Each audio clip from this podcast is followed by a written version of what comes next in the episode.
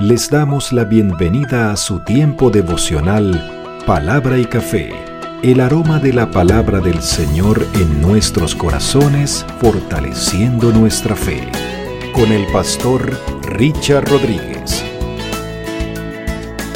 Por R12 Radio, más que radio, una voz que edifica tu vida. Bienvenidos. Para hoy, mis amados para hoy en Palabra y Café dice de la siguiente manera. Palabras de los sabios, parte número 5. Iremos del versículo 26 hasta el 35 del capítulo 23 del libro de Proverbios. Sabiduría de lo alto, sabiduría del Señor para vivir una vida plena, con sentido y propósito, de la mano del Señor en su voluntad. Sí, y eh, vamos adelante con las palabras de los sabios. Saben que las palabras de los sabios es una colección especial que está en el libro de los proverbios. No está calificada o definida como viniendo de la mano de Salomón, que, vendría a ser el, autor del libro de los proverbios, eh, digamos formalmente hablando, sino que esta pequeña colección de 30 proverbios, de 30 dichos o de 30 palabras de los sabios, está, digamos, incrustada en el libro de los proverbios desde el capítulo 22, versículo 17, hasta el capítulo 24, versículo 22. Hoy les propongo que veamos el proverbio de los sabios o, de las palabras de los sabios, la número 17 y la número 18. En mi versión están enumeradas, espero que en la de ustedes también. Acuérdense que muchos de estos proverbios tienen una concordancia con la sabiduría egipcia de Amenemop eh, estamos hablando de un maestro en el, eh, de Egipto, del Egipto antiguo, pero por supuesto tuvo una adaptación muy especial al pueblo de Israel, colocando por supuesto al Señor como el dueño de la sabiduría. El principio de la sabiduría es el temor del Señor. Y podemos ver en estos proverbios de los sabios una inclusión muy importante de esa plataforma, de ese fundamento espiritual. La verdadera sabiduría es vivir de acuerdo con la voluntad de Dios. Y no es una serie de prohibiciones o de exhortaciones nada más como para decir cuidado con aquello, cuidado con esto, a título o a tono de regaño, no.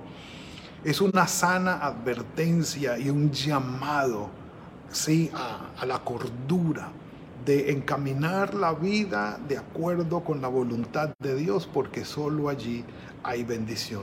El Creador, quien nos hizo, quien nos dio la vida y quien nos la rescató luego de esto es quien puede saber quién, cómo, dónde y de qué manera llevar nuestra vida de una forma agradable, que bendiga cada una de nuestras vidas y por supuesto que agrade su corazón. Sin más, va el primer café por eso. Maravilloso y empezamos entonces. Oh, continuamos, mejor dicho.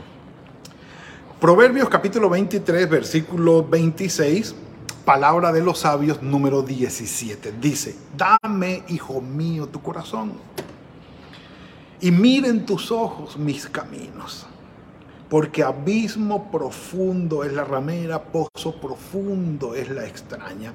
También ella como ladrón acecha y multiplica entre los hombres las prevaricaciones estuve por aquí buscando en la versión nueva traducción viviente, dice, eh, oh hijo mío, dame tu corazón, que tus ojos se deleiten en seguir mis caminos, porque una prostituta, dice, es una trampa peligrosa. La mujer promiscua es tan peligrosa como caer en un pozo estrecho. Y me llamó la atención lo interesante que puede ser esto, porque la figura nos lleva a entender cuán difícil es salir de allí. De un pozo amplio tú puedes salir por las paredes, puedes ir llenándolo de tierra, puedes ir construir inclusive con la misma tierra del, del pozo una especie de terraplén o escalera para salir, pero de un pozo angosto es muy difícil salir. Así que la trampa del deleite sexual en la prostitución o en el comercio del sexo, como lo hacen hoy, es una trampa profunda, es un pozo estrecho. Espera como un ladrón ansiosa para hacer a los hombres más infieles, más promiscuos, más aberrantes. Así que, perdón, creo que no necesita explicación y un café por eso. Mm. Mm. En varias ocasiones, incluso por fuera de la, eh, de la colección de los sabios, eh, está esta advertencia, esta exhortación, este llamado de atención que hace la sabiduría a los jóvenes, a los hombres y, y hay que decirlo hoy también a las mujeres, por supuesto, por supuesto.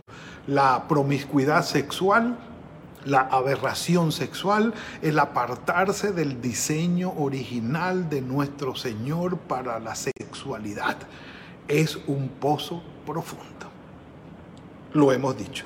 Pero continuemos con el número 18. El número 18 eh, es el, el, centro para nosotros hoy. Mire lo que dice la palabra de los sabios número 18. ¿Para quién serán los ayes? Oh, déjenme leerlo aquí en esta versión, la nueva traducción viviente, que me gusta. Dice, ¿quién tiene angustia? ¿Quién siente tristeza? ¿Quién es el que siempre pelea? ¿Quién está siempre quejándose? ¿Quién tiene moretones sin motivo? Me gustó esta parte. ¿Quién tiene moretones sin motivo? ¿Quién tiene los ojos rojos? Y, la respuesta es, pues, versículo 30, el que pasa muchas horas en las tabernas o en los bares o en los antros probando nuevos tragos, nuevos licores, nuevas combinaciones. oh, sí, nuevas bebidas, claro que sí. Dice, no te fijes en lo rojo que es el vino, entendiendo que pues en la época no había mucha diversidad de bebidas alcohólicas. El vino y las diferentes especies de vino eran, digamos, lo máximo que había en aquella época. Estamos hablando de nueve siglos antes de Cristo, pero si hablamos de la sabiduría egipcia, mucho más antes, por supuesto. Eh, a lo que tenemos hoy en una gran variedad de bebidas alcohólicas. Pero no es solamente eso, miren lo que dice. No te fijes en el rojo que es el vino, ¿sí? que es atractivo en la copa, eh, ni en cómo burbujea en la copa. Al parecer puede ser esos vinos espumosos que sí, eh, de una manera artesanal se hacen hoy y por supuesto se hacían en la antigüedad. No te fijes en el vino rojo, eh, ni en cómo burbujea en la copa, ni en lo suave que se desliza de la copa y llega al paladar pues al final muerde como serpiente venenosa, pica como una víbora. Tendrás alucinaciones y dirás disparates, incongruencias. Te tambalearás como un marinero en alta mar, aferrado a un mastil que se mueve. y entonces dirás, me golpearon y no lo sentí, ni cuenta me di. Ni siquiera me di cuenta cuando me dieron la paliza. Cuando, ¿Cuándo despertaré? Pregunta, para ir en busca de otro trago. Y, y, sí, al final la gente dice, no vuelvo a beber, esta es la última, pero después que pasa todo el malestar, vuelven de nuevo. Y hay una alusión muy especial que dice aquí, tus ojos verán cosas extrañas, alucinógenos. Porque hoy tenemos que hablar no solamente de eh, abusar del alcohol o de las bebidas alcohólicas, no. Eso como fuente de embriagarse y todo esto, eh, como única fuente ya pasó hace mucho tiempo. Ahora lo mezclan con drogas alucinógenas y una variedad amplia de drogas y de maneras de tomarlas que son impresionantes, junto con los lugares de música. Y, no solamente los que beben, sino los que fuman, los que inhalan, los que comparten. Y esto se vuelve toda una locura, locura. Eh, estar borracho, estar drogado, estar enlagunado, es decir, que después de toda la jerga y de todo, de tomar todo este asunto, de toda esta huelga, eh, no recordar qué fue lo que pasó. Y es precisamente un lío este asunto porque llegan a tener conductas hostiles o no tan santas y en verdad avergonzantes y terminan muy mal. Hay quienes han terminado con delitos inclusive y en la cárcel porque ebrios, borrachos, drogados cometieron algo que fue en realidad de caer presos. Además de esto, hay quienes han perdido la vida y hay drogas hoy que son prácticamente eh, mortales para los jóvenes de hoy que las consumen, porque cada día quieren algo más fuerte y más fuerte y más fuerte y más fuerte. Ahora, ¿dónde está el punto de todo esto, mis amados, que tiene que ver para nosotros? El punto está precisamente en el libro o en la carta de Pablo a los Efesios, capítulo 5, versículo 18. Vayan conmigo a esta cita que la tengo aquí en mi Biblia. Eh, Efesios capítulo 5, eh, versículo 18. Y los invitaría para que leyéramos no solamente el, del 18, sino un poco antes, eh, desde el 15 pudiéramos leer esto, para hacer un, un puente con esta exhortación de no dejarnos llevar por el vino, por la bebida, embriagante, alucinante, eh, que prácticamente desinhibe a las personas y las lleva a cometer unas grandes imprudencias que aparte de poner en peligro la vida de otros, ponen en peligro la vida de sí mismo.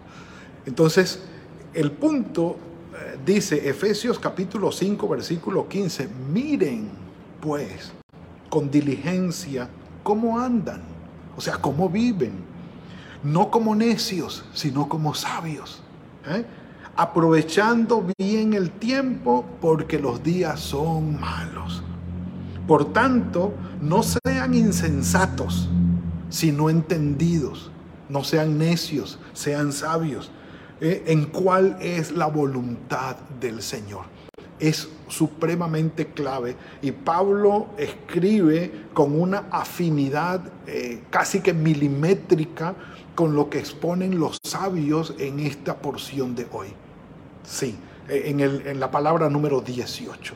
Todos los efectos del vino sobre la persona y el exceso de, y el abuso de ellos. Dice, dice Pablo, no sean insensatos y no entendidos de cuál sea la voluntad de Dios. Eh, el anhelo no es, o el punto no es cumplir con mis deseos. Ah, quiero hacer esto, quiero embriagarme, quiero ir allá, quiero disfrutar la vida, quiero, quiero, quiero. A ver, con cuidado, con cuidado. No, porque es que yo soy así y, si, y voy a responder de esta manera y voy a andar de esta otra, porque es que, mm, un momentico, un momento. El deleite de la vida no se basan en hacer tu propia voluntad. Te vas a destruir, acabarás vacío y con una vida sin propósito. Entonces Pablo dice, ven, hay que vivir sabiamente conociendo cuál es la voluntad del Señor. Y la expresa en el versículo 18, no se embriaguen con vino. Claro, estamos hablando de la primera mitad, o la segunda mitad, perdón, del siglo primero de nuestra era cristiana, Y el vino seguía siendo allí, digamos, lo, máximo para, para, embriagarse. Seguro que habían otras drogas en la época, tal vez investigamos un poco, podemos encontrarlas, pero lo más famoso era esto. Y Pablo dice, no se embriaguen con vino. Sabemos que más adelante Pablo recomienda la bebida del vino para Timoteo por causa de los problemas estomacales. Y tiene una, unas características, sí, eh, eh, digamos, de, sanidad y y de bendición, pero abusar de ello no es bueno. Dice, no se embriaguen con vino en lo cual hay disolución. Sí, en, lo cual hay desorden. Vas a hacer y vas a decir cosas que en tu sano juicio ni lo haces ni lo dices. Pero, dice Pablo, antes bien sean llenos del Espíritu Santo. Y la instrucción de Pablo, ¿sí? digamos que es una, eh, va en contraposición a la embriaguez con el vino y la llenura, la propone como algo contrario entonces, la llenura del Espíritu Santo. Y a quienes no nos gusta embriagarnos, o en mi caso, como lo es, por ejemplo, jamás en mi vida sé lo que es una borrachera, bendito sea el Señor, no, no, no, tuve esa oportunidad y espero no tenerla, y no, no, no gastarla, por ejemplo. El ser llenos del Espíritu Santo, es decir, en vez de controlados por el vino, controlados por el Espíritu Santo. Y hay quienes de una manera farisaica juzgan y condenan a aquellos que se embriagan y se emborrachan. Y uno, ah, Señor, no, no es la actitud. O sea, no estamos para ir juzgando a los que se emborrachan, a los que se embriagan, a los que se drogan y mírenlos cómo andan, pobrecitos, y, empezamos a juzgar y a condenar. No, no, no, no. Sí es cierto que están por mal camino, pero tú y yo que no andamos en ese mal camino de embriaguez, de drogas, de, de drogadicción y de borracheras, sí estamos llamados a la llenura del Espíritu pudiéramos decirlo de esta manera. Está bien, no estamos ebrios, no andamos borrachos por el vino ni por bebidas alcohólicas, ni andamos drogados tú y yo. ¿Está bien? Pregunta, ¿estamos llenos del Espíritu Santo? Un café por eso. Ahí está el punto del asunto. Listo, no nos embriagamos con vino, gloria al Señor, ah, está bien. No hemos probado alcohol, eh, eh, drogas, está bien, bueno, bendito sea el Señor. ¿Estás lleno del Espíritu Santo, pastor? ¿Y eso se puede hacer? Claro, pídeselo al Señor. En oración, Señor, yo quiero que me llenes con tu Espíritu. El Señor es el único que lo puede hacer. Ahora, ¿qué podemos hacer nosotros? Empecemos, dice aquí, hablando entre ustedes con salmos, con himnos y cánticos espirituales. Busquemos una forma de hablar que agrade al Señor. Señor, yo quiero agradarte con mi manera de hablar, cantando en nuestros corazones con cánticos, con himnos espirituales, cantando en nuestros corazones con esto. Dice y alabando al Señor en vuestros corazones en sus corazones y dándole siempre gracias a Dios el Padre en el nombre de nuestro Señor Jesucristo por todo lo que estamos viviendo. Sí, entonces eh, lo, que pedimos allí es, cuida tu manera de hablar, busca tu manera de hablar de acuerdo con la voluntad del Señor. Además de esto, pídele que te ponga en su corazón canciones. Entonces hay que oír alabanza, para que, yo no sé si a ustedes les ha pasado que a veces cantamos un, cántico en la iglesia o lo escuchamos en casa y se nos queda allí y lo repetimos por uno, dos, tres días. Bueno, ocurre lo mismo también con estas otras canciones que, que no son nada edificantes. Y las escucha uno, no sé, por alguna fiesta que tuvo el vecino o por alguna cosa por donde pasamos y la canción se quedó allí y se quedó allí y se quedó allí. Y a veces hasta en la misma madrugada uno se despierta y la canción allí, la canción allí. Bueno, debemos llenar nuestro corazón y nuestra mente de música, de alabanza, de cánticos, de himnos espirituales y pedirle al Señor en oración que nos llene con su Espíritu Santo. y ser agradecidos. Gracias Señor, gracias, gracias por esto, gracias por esto, lo cual implica, por supuesto, o indica una constante oración, una vida de constante oración en el Señor. Mis amados, esta parte es supremamente clave.